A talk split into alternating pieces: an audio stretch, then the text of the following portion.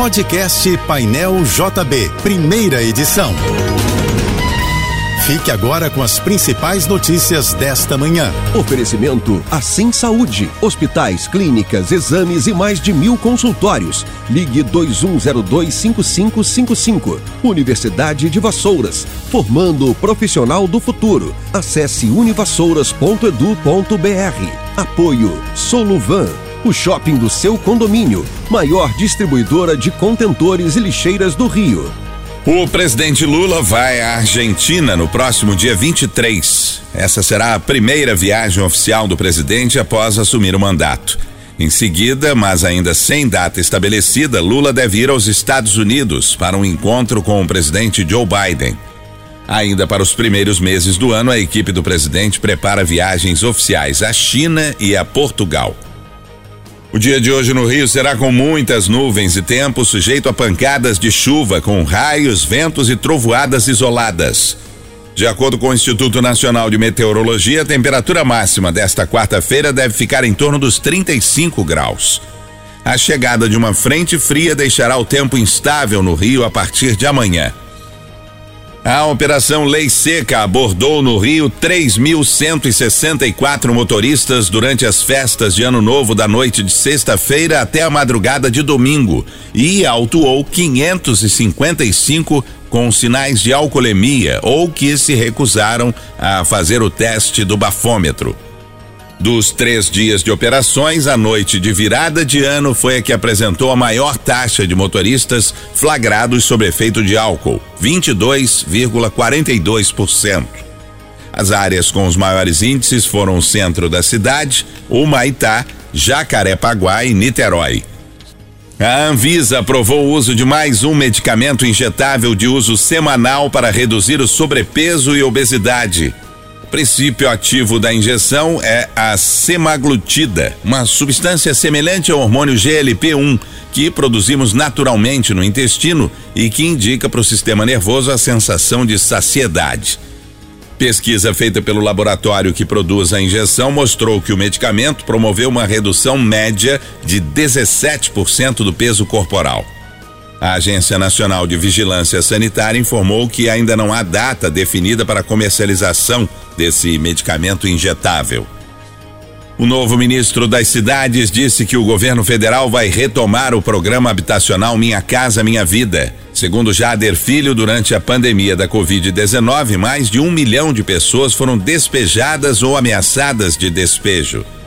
O novo ministro também citou números da Pesquisa Nacional por Amostra de Domicílios Contínua de 2019 do IBGE, que apontam um déficit habitacional de 5 milhões e 900 mil moradias no país. Jader Filho afirmou que 10 bilhões de reais já estão confirmados para o programa deste ano. Um menino de 10 anos que mora na cidade de Cajazeiras, no sertão da Paraíba, quase deixou a família inteira milionária com o prêmio da Mega da Virada. Pedro Henrique fez o bilhete com as seis dezenas que foram sorteadas no último dia do ano, mas a mãe dele acabou não registrando o jogo. Linda Inês contou que teve um sonho em que segurava o bilhete premiado da loteria e chorava de emoção, mas não conseguia ver quais eram os números. Linda então fez dois jogos sozinha e um tio de Pedro deu a ele alguns talões de apostas em branco. Como o menino não sabia como funcionava o jogo, marcou a sequência 1, 2, 3, 4, 5 e 6. Ao ver a escolha do filho, Linda deu algumas dicas para Pedro Henrique e num outro bilhete ele marcou 04, 05, 10, 34, 58 e 59, os números que foram sorteados na noite do dia 31 de dezembro. Depois o menino ficou cobrando da mãe para que ela registrasse o bilhete, mas ela acabou não fazendo. Cinco apostas ganharam o maior prêmio da Mega da Virada da história. A Prefeitura do Rio anunciou que vai multar os 23 barraqueiros que fizeram cercadinhos nas áreas de Copacabana e do Leme no dia 31 de dezembro para a festa de Réveillon. Muitos comerciantes montaram livremente os espaços reservados e chegaram a cobrar até 700 reais por mesas e cadeiras. Segundo a Secretaria de Ordem Pública, as multas têm valores acima de 3 mil reais e vão começar a ser aplicadas hoje. A multa será calculada de acordo com os agravantes, tamanho da área ocupada e se há reincidência. A secretaria informou que os casos mais graves poderão culminar em cassação da licença e do alvará de funcionamento das barracas. A tarifa do VLT Carioca vai aumentar no sábado para quatro reais e trinta centavos. O reajuste já foi publicado no Diário Oficial do município. Novo valor será o mesmo da tarifa dos ônibus municipais a partir de sábado, quando o preço da passagem de ônibus no Rio vai aumentar. O VLT manterá a possibilidade de integração através do bilhete único carioca, sem nova cobrança nas conexões. O trecho da Avenida Radial Oeste que circunda o Maracanã ganhou novo nome, Avenida Rei Pelé.